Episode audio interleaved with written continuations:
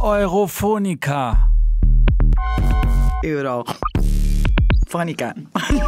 Les radios campus de France s'associent aux radios libres européennes.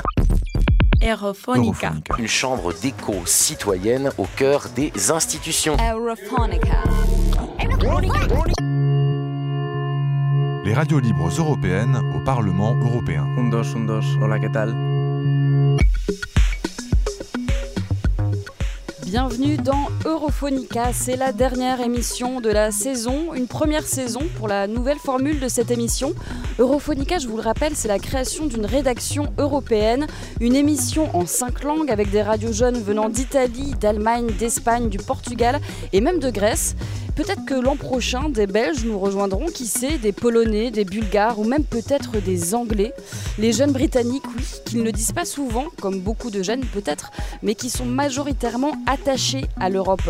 Plus de 60% des 18-25 ans d'outre-Manche seraient opposés au Brexit, mais vont-ils l'exprimer le 23 juin lors du référendum? Il y a encore quelques jours, les jeunes étaient les grands absents des listes électorales anglaises. Et hier soir, date ultime des inscriptions sur le site du gouvernement anglais, ils se sont réveillés.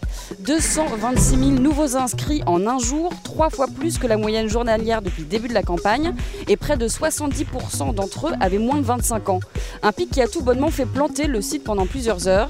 Un des responsables, Facebook. Et oui, le réseau social a soigneusement tenu à rappeler à ses jeunes utilisateurs qu'il ne leur restait que quelques heures pour s'inscrire, lien à la clé.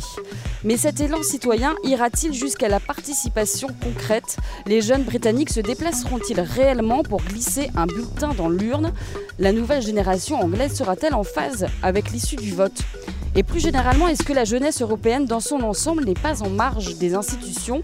Se sent-elle d'ailleurs européenne on en parle en deuxième partie de cette émission avec le webdoc Génération UE, réalisé par des étudiants strasbourgeois qui seront avec nous en plateau. Au programme également, Yvan nous fera un point sur Taxe 2, où en est le travail de cette commission spéciale censée lutter contre l'évasion fiscale.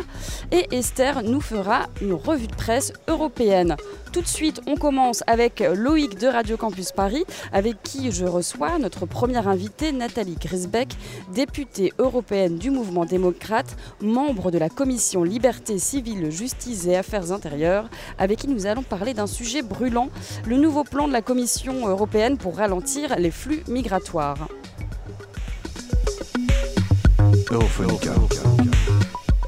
European agenda on migration. Commencer par le droit d'asile. 200,000 migrants last year and 14,000 refugees. Qué vergüenza. And we are talking about 20,000. So, perspective. Víctor Orbán dijo no ayer a la Agenda Europea de Migración. Why don't we talk about the causes? Migration policy working together. Frontex, Europol. Frontex. Frontex. Frontex. Frontex. Más responsabilidad y solidaridad. Aider financièrement les pays d'origine des réfugiés, euh, créer un garde-côte à l'échelle européenne ou encore une carte bleue, rien à voir avec la carte bancaire pour permettre à certains réfugiés euh, de travailler dans l'Union européenne. Autant de propositions faites hier par la Commission européenne, mais aujourd'hui on va s'intéresser principalement à une proposition pour laquelle les réactions étaient très partagées hier dans l'hémicycle quand le premier vice-président de la Commission, Franz Timmermans, Timmermans et la chef de la politique étrangère Federica Mogherini sont venus présenter donc la proposition d'un nouveau cadre d'un partenariat avec les pays tiers. En gros, je vous explique l'établissement d'une coopération avec certains pays d'origine des migrants, la Jordanie et le Liban dans un premier temps, puis le Niger, le Nigeria, le Sénégal, le Mali et l'Éthiopie, voire plus tard la Tunisie et la Libye. Concrètement, il s'agirait donc de soutenir financièrement ces pays afin, je cite, d'améliorer les contrôles aux frontières, d'augmenter les retours et d'améliorer aussi les conditions de vie des migrants et des réfugiés. Alors certains députés de gauche comme de droite ont salué cet accord dit révolutionnaire, tandis que d'autres ont dénoncé le cynisme d'une Europe forteresse et ont fait d'ailleurs le parallèle avec l'accord Europe-Turquie qui a été voté il y a quelques mois. C'est ça Loïc? Oui, c'est ça. Rappelez-vous, cet accord prévoit que pour une personne accueillie par l'Europe, une personne sera envoyée en Turquie. Pour accompagner la Turquie, l'Union européenne a décidé de lui verser une aide de 3 milliards d'euros, sauf que ce premier accord était déjà très critiqué. Ses détracteurs l'accusent de ne pas régler le problème des réfugiés. Alors pensez-vous, euh, comme certains, que la proposition faite hier par la Commission européenne euh, va dans le bon sens ou qu'au contraire elle ne va pas résoudre le problème, Nathalie Grisbeck? Je pense qu'elle est, on ne peut pas la qualifier de révolutionnaire, mais elle va dans le bon sens. Moi, je la vois avec euh, un certain optimisme et en même temps, en faisant de la réelle politique, je la vois comme un élément qu'on appelle d'ailleurs de nos voeux depuis de très très nombreuses années. Notamment donc dans mon groupe parlementaire depuis Tempéré, on a mmh. acté un certain nombre de positions en faveur de, de, du partenariat et des accords qu'on doit trouver avec les pays tiers. Et euh, je pense qu'elle va dans le bon sens. Bien sûr, c'est le démarrage de ce texte.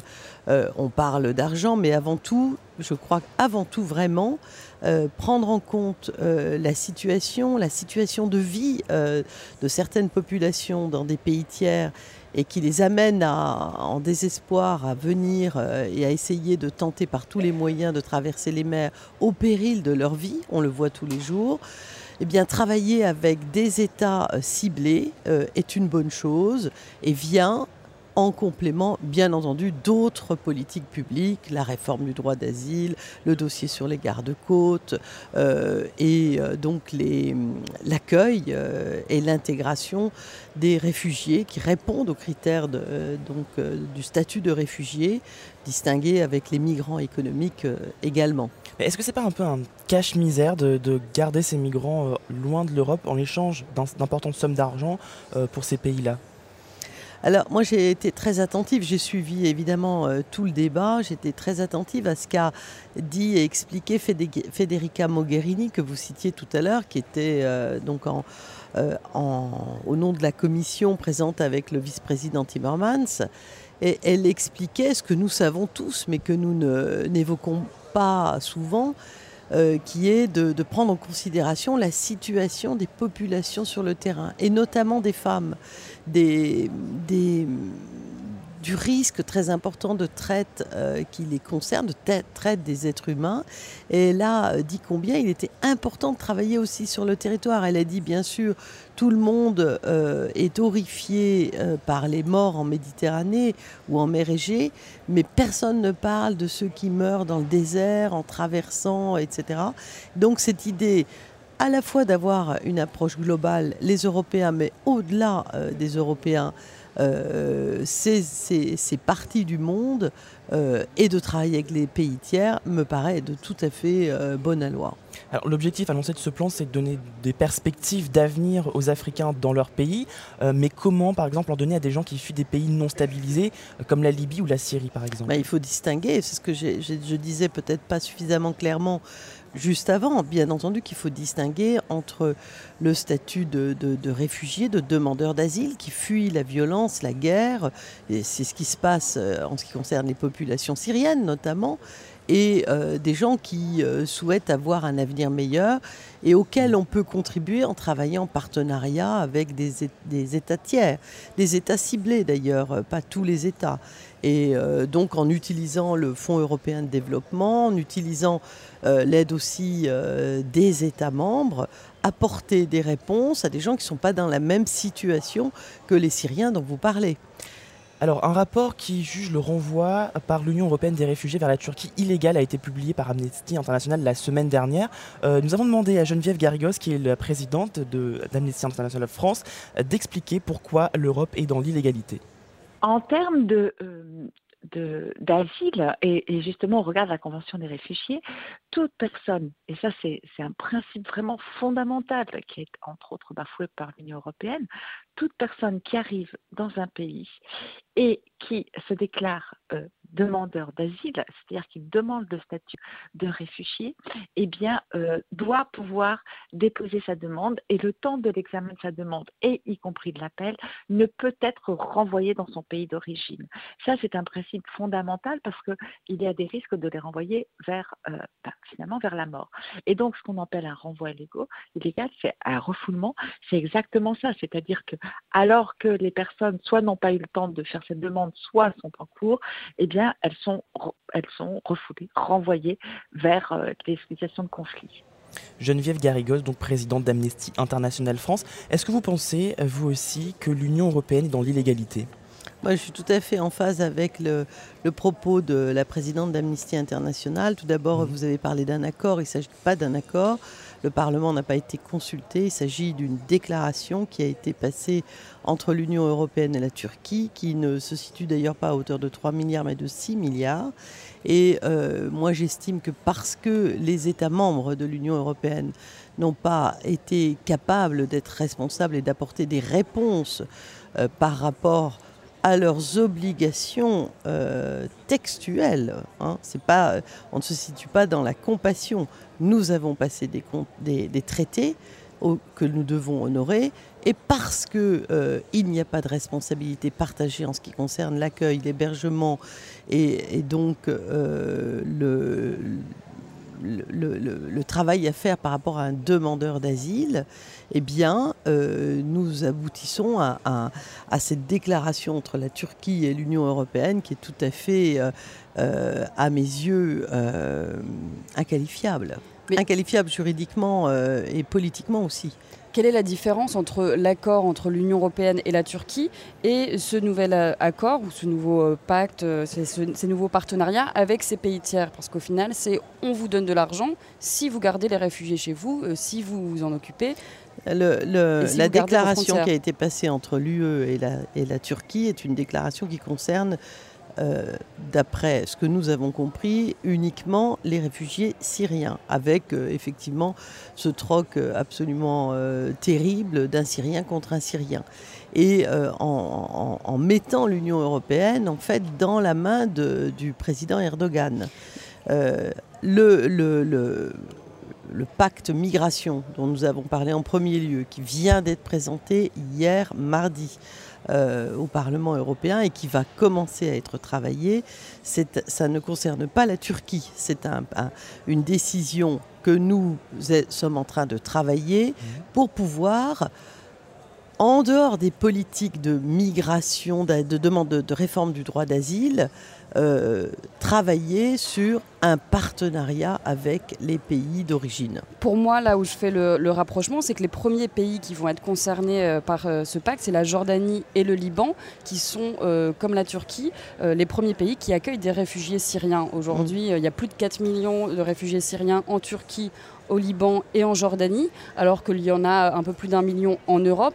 Pourquoi on demande donc à ces pays-là euh, de s'occuper en fait de, ces réfugiés, alors que c'est des petits pays qui n'ont pas forcément les moyens Certes, on va leur en donner plus, euh, plutôt que de les accueillir euh, chez nous. C'est une question assez simple, mais euh, les chiffres que vous dites ne sont pas euh, exactement les miens. Ça a dû augmenter euh, depuis. Voilà, donc je, redis le, dossier qui démarre. C'est un dossier qui démarre avec les pays essentiellement d'Afrique, avec le Liban et avec la Jordanie, qui accueillent effectivement des réfugiés en proportion énorme par rapport à leur population et surtout énorme si on la compare à la proportion des États membres, même par rapport à la Suède, qui par exemple est un des États membres de l'Union qui en accueille beaucoup, beaucoup. Donc, euh, et ce pacte migration d'hier ne concerne pas directement la Turquie. En revanche, les, réfugiés au Liban et en Jordanie sont en partie des réfugiés syriens, pas seulement. Hein, il y a beaucoup de subsahariens. Il y a, euh, j'étais il y a quelques semaines au Liban, il y a d'immenses camps de réfugiés palestiniens qui sont euh, là parfois pour certains depuis, depuis plus de 50 ans. Et donc, euh, ce pacte de migration, c'est très très important de pouvoir travailler avec ces pays, parce qu'ils le demandent et qui sont, euh, ils sont dans une situation qui est, qui est une situation et de concrètement, cet argent va servir à quoi? Comment l'Union européenne va vérifier que cet argent euh, est mis au service euh, des réfugiés ou des migrants pour leur bah, insertion? Ça, c'est une excellente euh, observation et en même temps une excellente question. L'Union européenne est le premier donateur dans le monde en termes d'aide humanitaire depuis des décennies. Et on s'aperçoit que euh, il y a besoin euh, vraiment de beaucoup plus de suivi pour savoir ce qu'on fait exactement de cet argent. Mais concrètement, euh, ça sera, j'espère, suivi. Et je pense que c'est aujourd'hui vraiment quelque chose qui est un des éléments des décisions qui seront prises. Mais c'est aider euh, au développement euh, dans des communes, aider à l'accès à l'éducation, aider à la santé, aider à l'accompagnement des femmes, des enfants. Il y a mille choses qui peuvent être faites plutôt que, de, de, de- qu'ils risquent leur vie en mer, c'est très très important. Est-ce que le but premier n'est quand même pas de, euh, de bah voilà, ralentir le flux migratoire C'est les termes qui sont employés euh, ici à Strasbourg, c'est-à-dire euh, juste qu'il y ait moins Non, de le début, réfugiés le qui début viennent. du document euh, qui nous a été remis Europe. par la Commission, euh, qui a été débattu hier, vise surtout, et d'ailleurs moi là-dessus euh, j'ai rebondi euh, dans mon intervention en, plénière, c'est surtout de sauver des vies en Méditerranée. Il y a six jours exactement, il y a encore eu un naufrage de 700 personnes. Le premier des buts, c'est ça, et d'e- d'essayer de, de, de- de sauver des vies et de faire en sorte que les gens ne se jettent pas dans les bras de la mort. Et en même temps, comme vous le savez, moi je le, je le redis, il y a deux choses. Il y a à la fois la responsabilité partagée en fonction des, règles auxquelles nous nous sommes euh, ou auxquelles nous avons adhéré. Quand je dis nous, c'est les États membres, les 28 États membres. Or, pour l'instant, vous voyez bien ce qui se passe. euh, ils ne répondent pas à leurs obligations de relocalisation et donc de, de- de prise en charge d'un certain nombre de, sauf l'Allemagne et la Suède, et en même temps de, préserver un équilibre, à la fois pour les personnes qui viennent. Moi, je suis allée sur la route des Balkans, je suis allée dans les camps euh, à la frontière syrienne, sur le territoire turc. Je peux vous dire que euh, euh, les personnes qui s'y trouvent aspirent à avoir une vie normale et digne. Donc, nous avons des obligations. Quand je dis nous, ce sont les États membres. Et par exemple, mon pays, la France, n'est pas tout à fait euh, à la hauteur des, des paroles que nous entendons en termes d'actes. Euh, alors un autre rapport euh, qui est sorti récemment, celui de l'AFRA, que vous avez peut-être vu, euh, l'Agence des droits fondamentaux de l'Union européenne, euh, il alerte et met en garde face à un risque de perdre ses valeurs. Euh, pour le responsable de ce rapport, Michel Bays, euh, la plus grande vague d'immigration met l'Europe face à un défi sans précédent. Comme vous connaissez, plus d'un million de personnes ont cherché refuge dans les États membres de l'Union européenne, confrontant l'Union européenne à un défi sans précédent. Euh, le nombre de naufrages mortels en mer Méditerranée a augmenté en 2015. En plus, les statistiques qu'on a, euh, selon euh, les personnes qui ont péri en traversant la Méditerranée, arrivent à 3700 personnes. Un tiers de ces personnes, ce sont des enfants. En même temps, beaucoup de pays ont construit des clôtures tout au long de leurs frontières terrestres pour empêcher les demandeurs d'asile et les, et les immigrants euh, d'entrer leur territoire. Michael Bays de euh, l'Agence des droits fondamentaux de l'Union européenne. Est-ce que cette crise des réfugiés remet en cause euh, les valeurs européennes, surtout dans les réponses qu'apporte l'Union européenne? Absolument. Enfin, et moi, je suis euh, extrêmement inquiète de, de, la, situation en ce qui concerne euh, la protection, le respect, la consolidation de, ce qui fonde l'Union européenne, l'Union européenne. Donc, qui sont des valeurs euh, évidemment de respect des droits de l'homme et de la dignité. Et euh, ce, que l'on voit se dérouler sous nos yeux, monter des barrières, euh, monter des frontières, euh, empêcher des passages, euh, fermer avec des barbelés, est quelque chose qui est tout à fait anti-européen et met en péril l'Europe elle-même. C'est le défi le plus important que l'Europe ait depuis qu'elle a été créée pour la paix. Merci beaucoup Nathalie Grisbeck d'être venue sur ce plateau. On voulait aussi parler avec vous euh, des gardes-côtes, des gardes-frontières, de la carte bleue, tout ça. Mais C'est euh, dommage voilà, parce que on en parlera une prochaine également, fois. C'est complémentaire de. C'est complémentaire. Et voilà. la carte bleue aussi, qui est un élément, un outil très complémentaire et qui vient en complément. Un outil d'intégration. Absolument.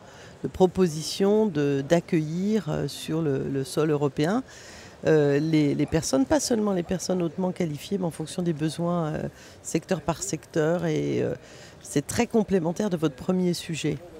C'est pour ça qu'on avait prévu d'en parler.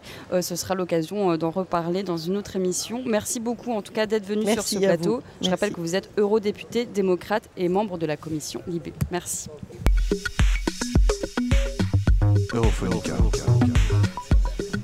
C'est bientôt euh, la fin de la saison parlementaire et c'est surtout la dernière émission d'Europhonica, l'occasion donc pour nous d'exercer une sorte de droit de suite sur les dossiers que nous avons abordés ensemble à l'antenne depuis le mois d'octobre. Avec toi Yvan, on va reparler de LuxLeaks et des rescrits fiscaux.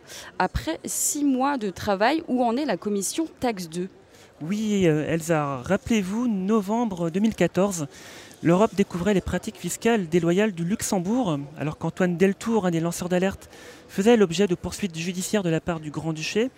Le Parlement européen, ici à Strasbourg et à Bruxelles, a voulu se pencher sérieusement sur la question des rescrits fiscaux, ces fameux petits arrangements entre États et grosses multinationales.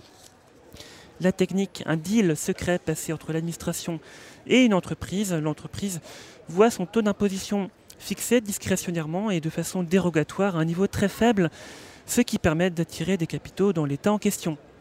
Des pratiques peu ragoûtantes et plutôt déloyales à l'heure où l'Europe arrive à partager une monnaie et un marché unique, mais peine à parler fiscalité. Donc la révélation de ces pratiques a scandalisé l'opinion publique, mais aussi les parlementaires européens.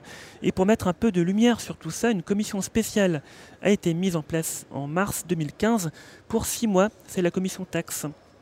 On avait euh, interviewé son président, Alain Lamassoure, en novembre dernier, à l'issue des travaux de la commission. Euh, à l'époque, elle s'était heurtée au silence de certaines entreprises qui n'avaient pas souhaité être auditionnées sur leurs pratiques. Euh, elle n'en avait pas l'obligation, hein, d'ailleurs, car la commission spéciale n'en avait pas le pouvoir. pas de problème pour Alain Lamassoure, hein, c'était pas de souci, qui comptait alors sur l'opinion publique pour condamner les resquilleurs. Eh bien, je fais le pari que grâce à ce changement d'état d'esprit auquel j'espère le, Parlement européen aura contribué, d'ici quelque temps, euh, le fait d'être un bon contribuable dans tous les pays où une entreprise a des activités sera aussi un argument publicitaire. C'est-à-dire qu'à côté de la responsabilité sociale et la responsabilité environnementale, il y a aussi une responsabilité que j'appellerais tout simplement civique. Il est normal une entreprise qui a des activités dans une quinzaine ou une trentaine de pays paye des impôts proportionnellement à ses activités dans chacun de ces pays pour financer les services publics euh, de ces pays euh, dont elles sont elles-mêmes bénéficiaires et dont leurs employés euh, font partie des bénéficiaires. Alors, au-delà de la responsabilité civique des entreprises, les députés avaient obtenu que soit adopté le principe de l'échange d'informations entre États sur ces rescrits fiscaux mais cela restait plutôt léger. Le mandat de la commission euh, a donc été prolongé pour six mois supplémentaires, de quoi faire défiler les patrons sommés de s'expliquer sur leurs pratiques. On aurait pu s'attendre à un minimum de contrition, eh bien non. Google bénéficie d'un rabais de 130 millions d'euros d'impôts par le fisc britannique. Normal. Apple annonce fièrement qu'elle est le premier contribuable au monde, 13,2 milliards de dollars payés euh, en impôts en 2015. Et pour McDo, dites-vous, eh la transparence fiscale nuit à la concurrence. Fin de citation. Au final, les grands groupes auditionnés souhaiteraient davantage de clarté et de certitude quant à leur responsabilité fiscale dans l'Union européenne. On comprend que pour elles, l'optimisation fiscale n'est pas un délit et que c'est finalement la faute de l'Union européenne et des États dont les législations ne seraient pas assez claires. Oui, derrière ces éléments de langage destinés à justifier des pratiques immorales au nom du business, on peut quand même trouver dans les comptes rendus de la commission quelques savoureuses pépites, non? Euh, oui, Elsa, la contribution du Crédit Agricole, par exemple. Dans une note de 6 pages, on apprend quelques détails sur l'organisation de ses activités en Europe et les faveurs fiscales obtenues. À la fin, on peut lire Nous vous remercions d'assurer une stricte confidentialité quant à ces informations en veillant à en limiter la diffusion auprès des seuls membres de la Commission. Alors naturellement, ce document est disponible librement sur le site internet du Parlement européen, donc euh, faisant fi des intentions de la banque. Euh, pour aller plus loin que cette anecdote, on peut lire que le principal acquis de la commission taxe est donc d'avoir inscrit l'équité fiscale à l'agenda européen. La Commission européenne a ainsi proposé une directive pour lutter contre les pratiques d'évasion fiscale et a indiqué vouloir faire de 2016 l'année de la réforme fiscale des entreprises et de la transparence fiscale. On en parlait d'ailleurs aujourd'hui dans l'hémicycle. Euh, de son côté, le Parlement a voté euh, aujourd'hui même la création d'une commission d'enquête consacrée aux Panama Papers qui aura un véritable pouvoir d'investigation. Et enfin, la protection des lanceurs d'alerte a été érigée en principe par le Parlement européen en novembre 2015. Le témoignage d'Antoine Deltour devant la commission taxe a certainement été un élément déterminant dans cette reconnaissance.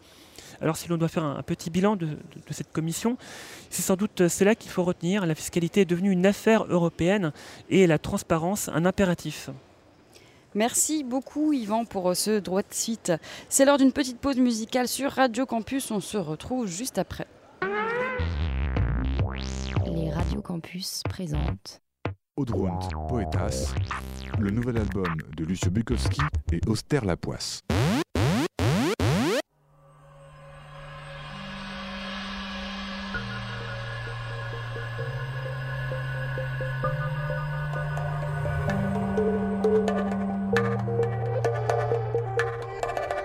Le mystère que tu recherches est la recherche du mystère elle-même. Choix en cuir clouté, retourner table dans une banque helvète. La vérité est un silence, ne fais pas de vocalisme, et chacun ses démons. Sachet de poudre d'ange en fond de valise. La vie, c'est pas des thèmes, c'est pensées en éclat. Moi, Jean-Paul Sartre, que Pascal, vite brisé, à laisser en état.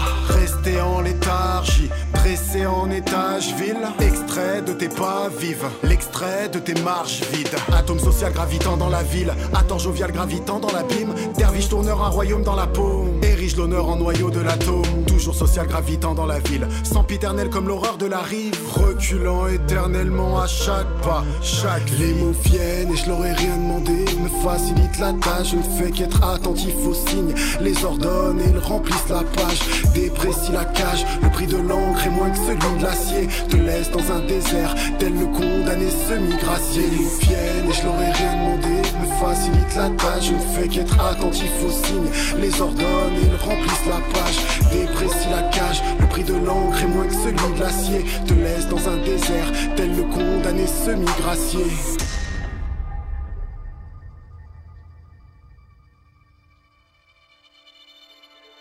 Pourquoi s'imaginer que l'on invente un sens déjà présent? Tout autour de nous est évidence que l'homme vivant pressent. Aucune histoire de temps, l'orage se fout de la fleur artificielle. Aucune histoire de temple, Dieu se tape des rites sacrificiels. La création n'a pas de parti et l'or ignore les rois. Ambition, volonté puissance, Luc ignore les trois comme Antonin Artaud, je poétise mes cris, voué à disparaître, tels les peuples qui méprisent les cris. Dois-je apparaître dans chaque ligne qui naît? L'image est-elle déjà là quand j'y mets? Un peu de règne personnelle et qui sait? Ma chimère se noyant dans une pinte de chimère. Toute la question se concentre dans l'absence de réponse évidente. Unifie l'esprit tandis qu'Avidi partage leurs dividendes. L'inspiration dans un verre couleur or ambré Mort en paix, le stylo puise des mots dans l'âme d'une muse en guerre. Mise en terre de ceux qui restent de rêve Frère, j'y ai trempé. Quiétude dans le cœur sans tissu et montagne russe en tête. L'inspiration dans un verre couleur or ambré Mort en paix, le stylo puise des mots dans l'âme d'une muse en guerre. Mise en terre de ceux qui restent de rêve Frère, j'y ai trempé. Quiétude dans le cœur sans tissu et montagne russe en tête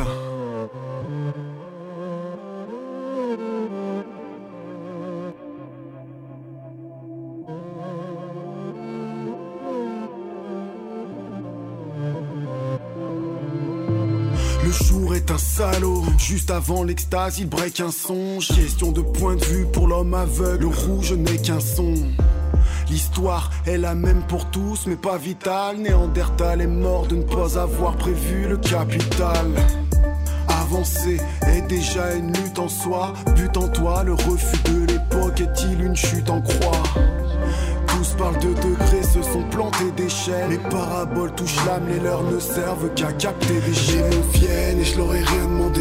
Me facilite la tâche, je ne fais qu'être attentif aux signes. Les ordonne et ils remplissent la page. Déprécie la cage, le prix de l'encre est moins que celui de l'acier. Te laisse dans un désert, tel le condamné semi-gracié. Ils viennent et je leur ai rien demandé. Me facilite la tâche, je ne fais qu'être attentif aux signes. Les ordonne et ils remplissent la page. Déprécie la cage, le prix de l'encre est moins que celui de l'acier. Te laisse dans un désert, tel le condamné semi-gracié.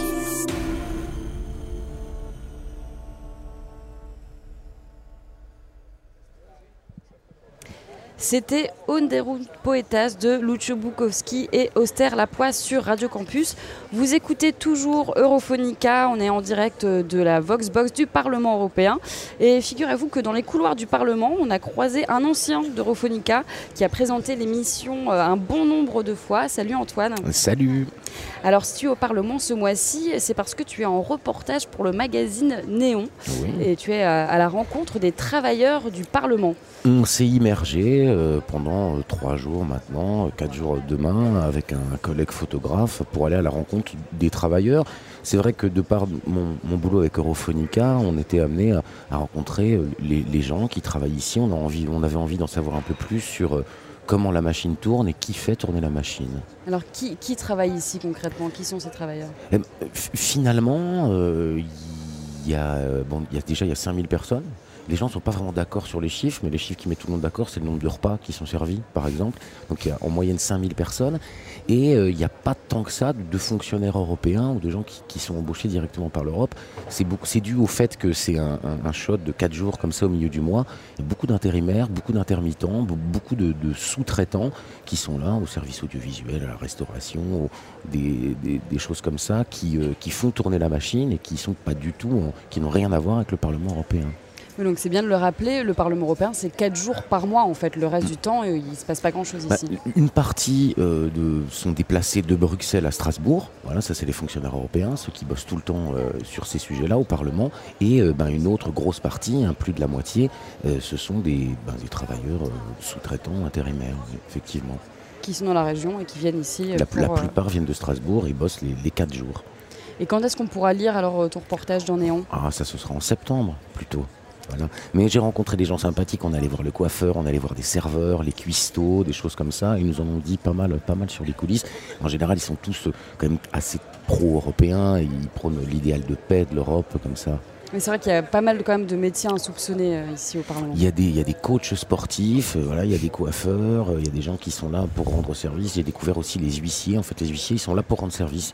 Tu as besoin d'un carré de chocolat, tu, tu te claques des doigts. Normalement, il y a un huissier qui arrive dans quelques minutes pour te l'apporter. C'est un monde à part, hein, le Parlement européen. Il faut, venir ici pour y croire. Merci beaucoup, euh, Merci Antoine. beaucoup. Bravo Europhonica, bravo les Radio Campus. Bisous à tous. Photos, reportages, interviews, Europhonica, c'est aussi sur le www.europhonica.eu. Politics of austerity coming from the European Commission has just increased poverty. How can Europe help us but not the banks? que l'Union européenne trouve des réponses, qu'elle sache créer un nouveau modèle social, qu'elle lutte réellement contre les inégalités en décembre 2015, un jeune Européen de moins de 25 ans sur 5 était au chômage. Une génération que certains commencent à appeler de sacrifier, peu représentée dans les institutions, snobant les urnes à la recherche de sa place dans la société. Mais que peut bien attendre cette génération de l'Europe? Eh bien, c'est la question que se sont posées nos invités. Anne-Maïline Vasseux, je prononce bien le Anne-Maïline. Bonjour. Stéphane Chopin. Bonjour. Stéphane Chopin, c'est ici. Bonjour Stéphane. Et Loïs Comte. Bonjour à vous trois. Alors vous êtes étudiant à l'Institut d'études politiques de Strasbourg et vous avez participé à la réalisation d'un web documentaire qui s'appelle Génération UE, euh, dans lequel vous avez interrogé 50 jeunes sur leur identité européenne et leur vision de l'avenir. Et à mes côtés, j'ai également Cécile. Salut Cécile. Salut Elsa, bonjour à tous les auditeurs de Radio Campus. Et donc tu es euh, journaliste à Radio Campus Besançon et euh, c'est toi qui vas interviewer nos invités. Et oui, et la première chose que je me demande quand, quand je suis tombée sur votre webdoc sur Internet, c'est comment est-ce que ça vous est venu cette idée voilà, d'aller interroger les jeunes sur l'Europe, leur demander ce qu'ils en pensent, c'est d'où vient l'idée? Alors, l'idée... Donc c'est Stéphane qui, qui, répond. L'idée remonte à l'an dernier, en fait, début 2015 à Londres. Euh, nous étions en Erasmus avec euh, Tristan Fourreau, qui est euh, le responsable du projet avec moi. Et donc, on s'interrogeait sur le, sentiment qu'avaient les jeunes Britanniques à nos côtés sur l'Union européenne. On parlait déjà de Brexit à venir, sujet d'actualité. et c'est comme ça qu'on s'est dit, il faudrait qu'à Strasbourg, on demande l'avis des jeunes, des jeunes de 15 à 30 ans, parce que tous les avis sont légitimes et tous les avis méritent d'être entendus. Et c'est l'objectif euh, de ce web documentaire qui a été réalisé par 12 euh, personnes de l'UEP Strasbourg. Donc à la rentrée de septembre, vous lancez le projet et vous avez réalisé plus d'une cinquantaine d'interviews avec des jeunes, donc ça va de 15 à 30 ans. et le résultat, ça donne donc une cinquantaine de témoignages. On peut peut-être écouter un petit extrait. Alors l'Union européenne, pour moi, avant tout, c'est euh, une idée. Diversité. C'est une construction européenne qui favorise seulement l'Allemagne, mais pas les pays du Sud. L'Union européenne, euh, ça part de la base euh, d'une certaine solidarité, d'une forte pluralité et du respect aux autres. Bah, L'Union européenne, c'est plusieurs pays ensemble qui se réunissent pour parler de plusieurs sujets, l'environnement, l'économie et les pays qui se développent. Voilà. Autoritaire, inefficace et pas transparente. Pour moi, l'Europe, c'est une association euh, de gens euh, très riches qui empêche les gens euh, pauvres de rentrer en les massacrant. Voilà. On fait un peu le grand écart entre celui qui nous parle des grands idéaux européens et celui qui nous parle d'une Europe qui exclut les plus pauvres. Comment est-ce que vous avez sélectionné les profils des jeunes que vous êtes allés interviewer, rencontrer? Alors, euh, on n'a pas vraiment sélectionné, on a essayé justement de diversifier au maximum ses profils. Euh, ça a été euh, une sélection, mais ça a aussi été une forme de tâtonnement parce qu'on a eu des refus. On a eu beaucoup de jeunes qu'on aurait voulu interviewer. Je pense à un exemple avec Stéphane où on s'est rendu à une porte ouverte d'école de jeunes apprentis où on a évidemment eu du mal, on a voulu filmer, ça n'a pas marché, on nous a, on nous a refusé l'entrée.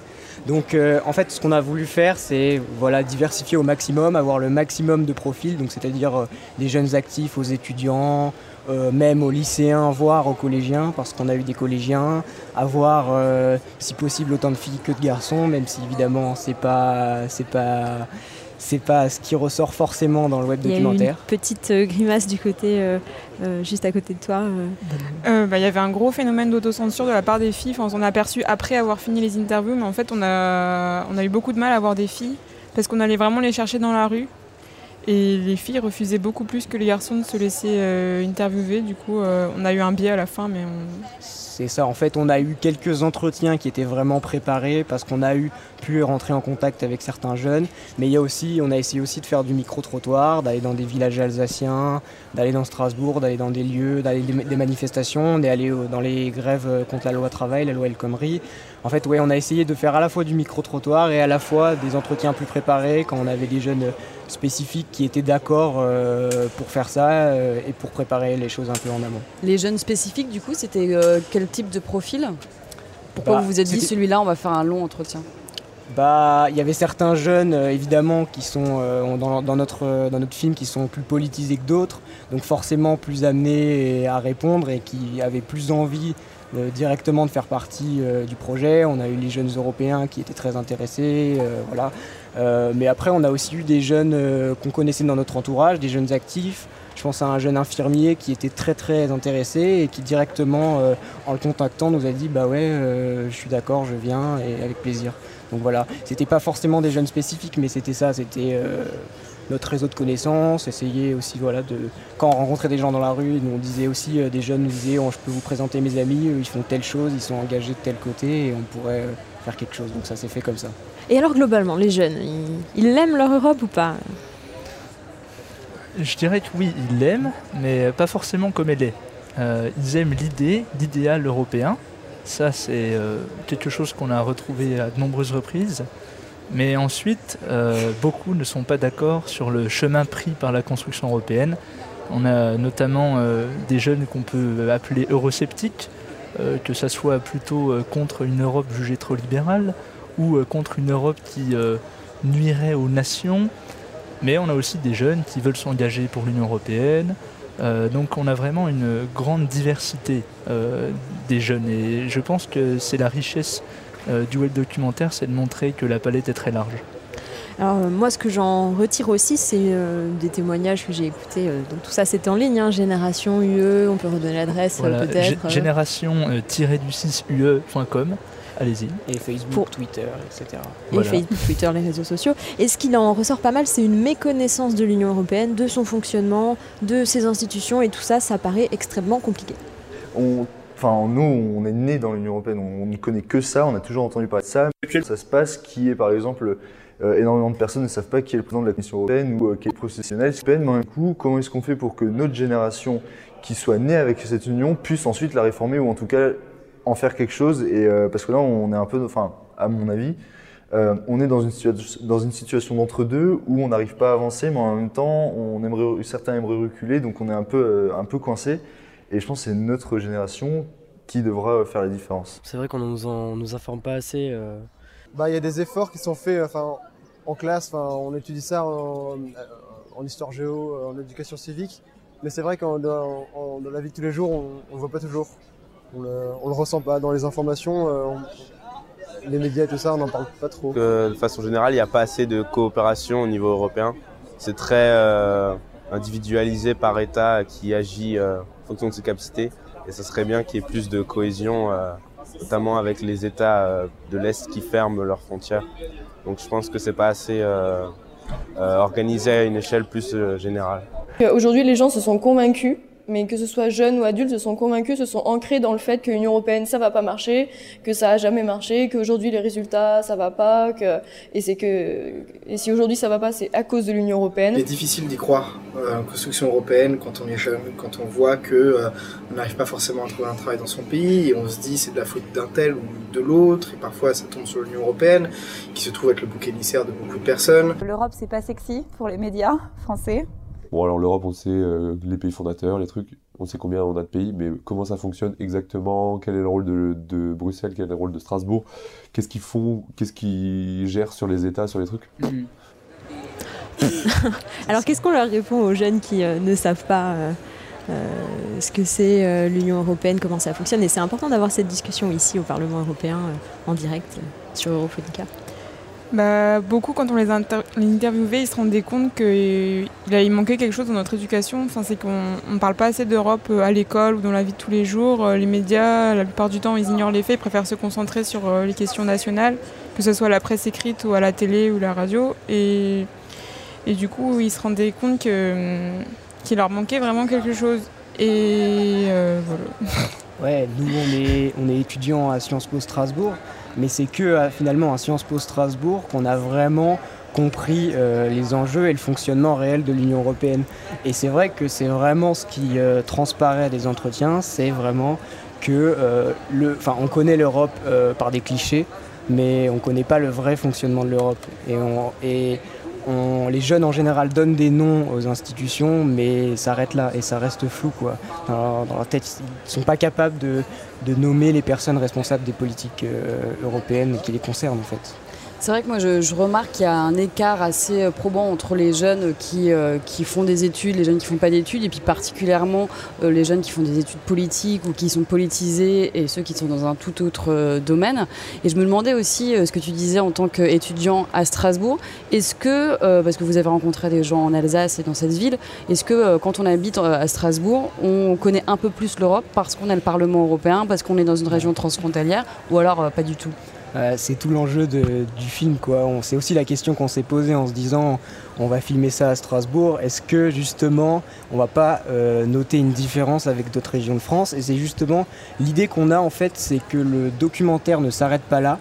Et on a déjà eu une projection à la librairie Kléber à, Strasbourg, on a eu des critiques, euh, on, a, on a discuté de notre film déjà, et on s'est l'idée ce serait de continuer un peu les entretiens et peut-être de les faire ailleurs en France, voire voilà, Stéphane, si tu veux.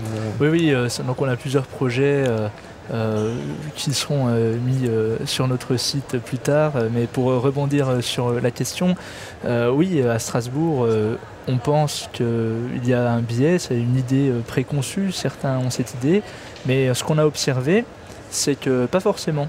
Il y a des Strasbourgeois qui ne connaissent pas du tout le côté européen de leur ville. Des jeunes qui habitent à Strasbourg qui connaît juste le nom Parlement européen, mais euh, ne sont pas des spécialistes. Mais ils se posaient pas du tout la question en fait. On, leur a- on allait les voir et on s'est rendu compte qu'ils s'étaient jamais intéressés à la question, ils savaient même pas qu'ils savaient pas. Et, et pendant qu'on leur, posait des questions, on se rendait compte qu'il y avait vraiment un processus, ils se rendaient compte de, de leur méconnaissance en fait. Et ça c'était assez intéressant.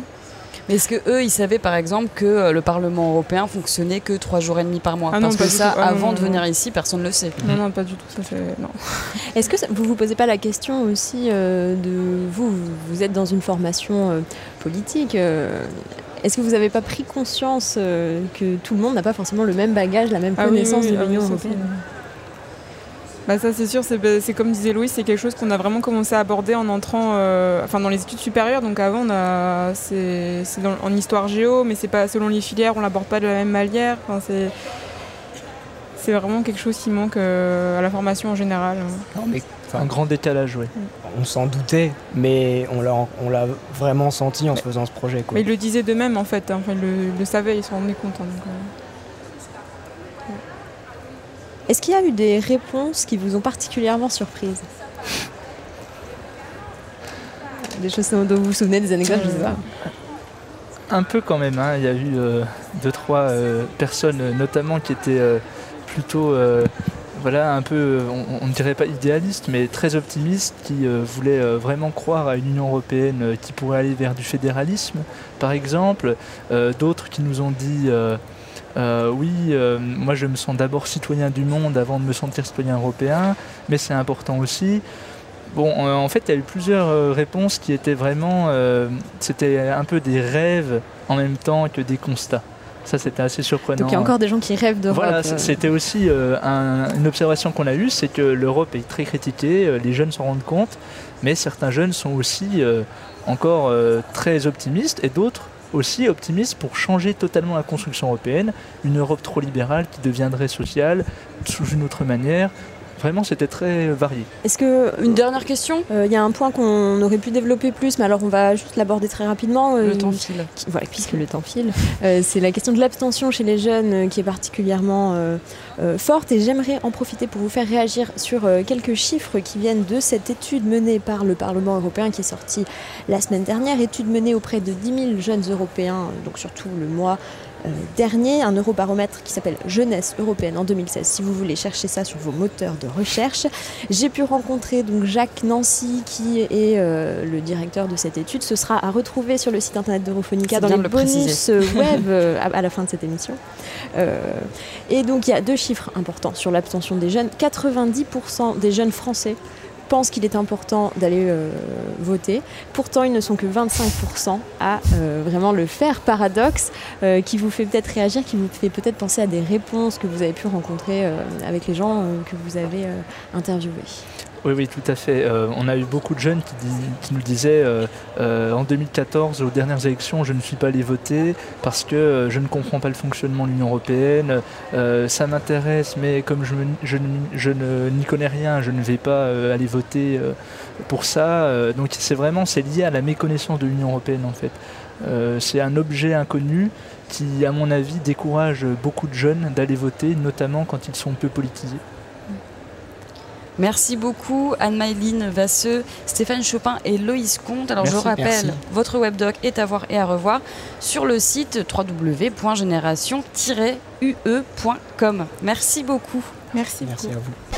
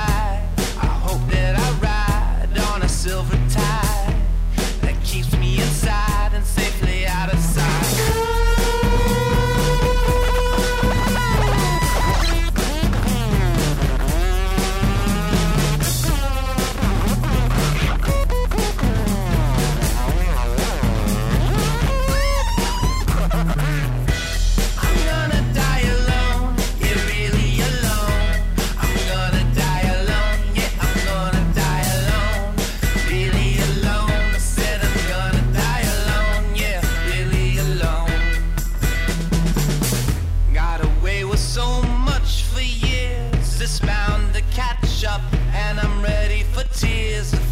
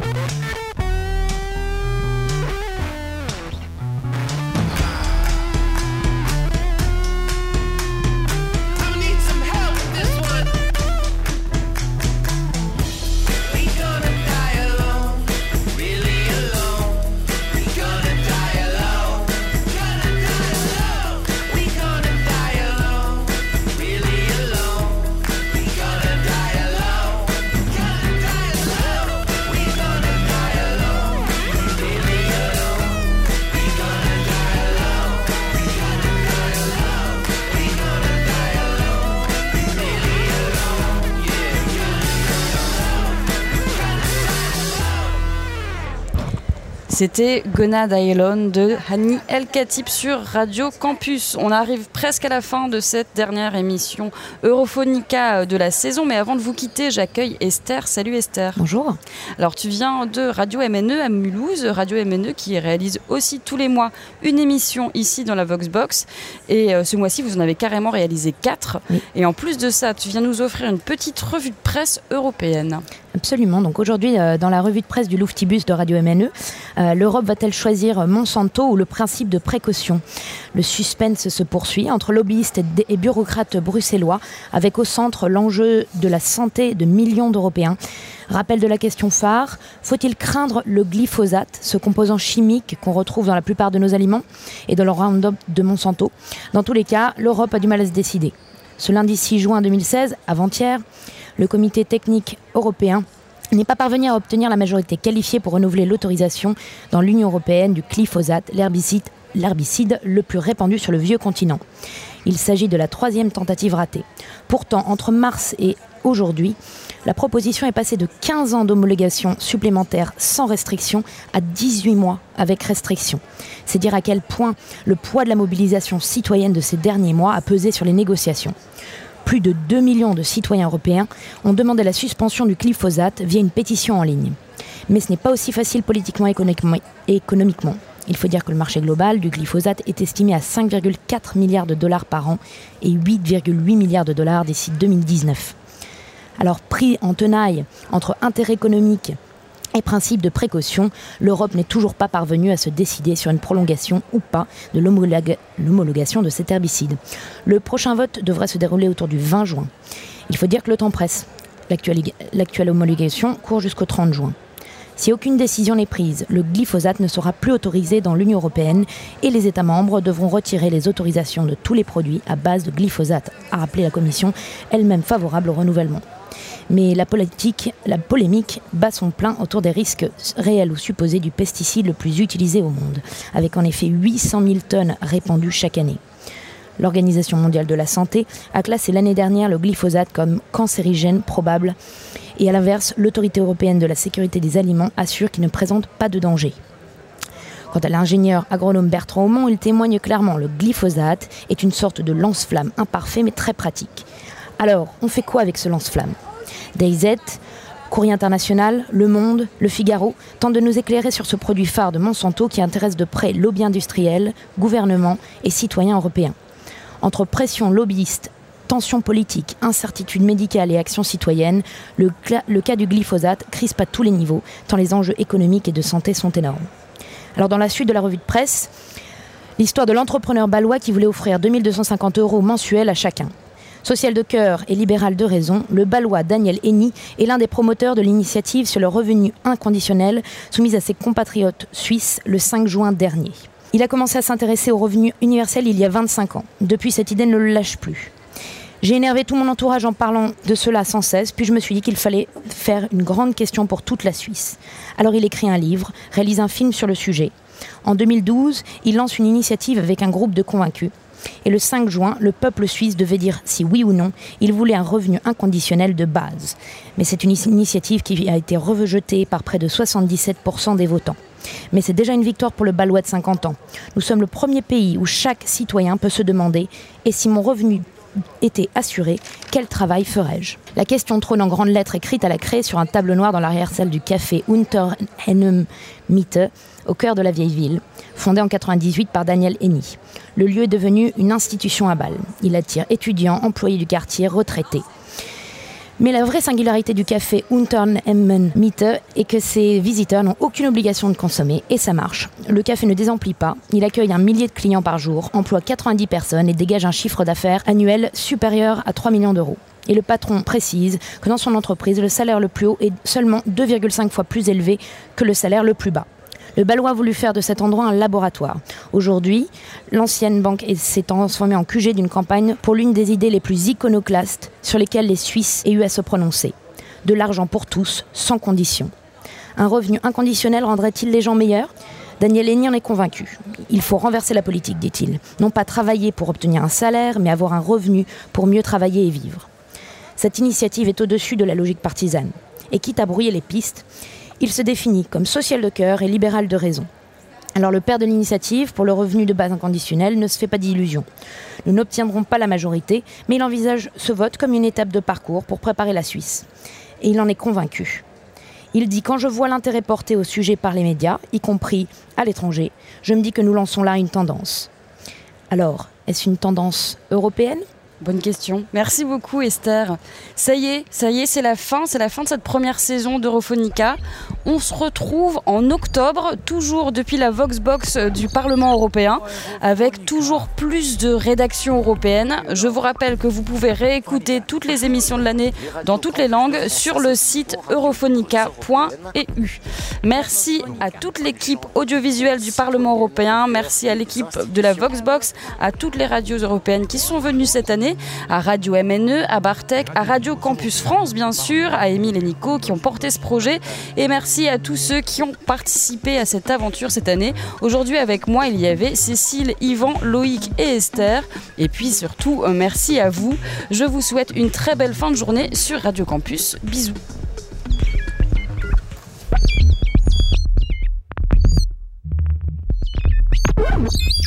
Europhonica. Europhonica. Les radios campus de France s'associent aux radios libres européennes. Europhonica. Une chambre d'écho citoyenne au cœur des institutions. Europhonica. Les radios libres européennes au Parlement européen. Un, dos, un, dos. Hola, ¿qué tal?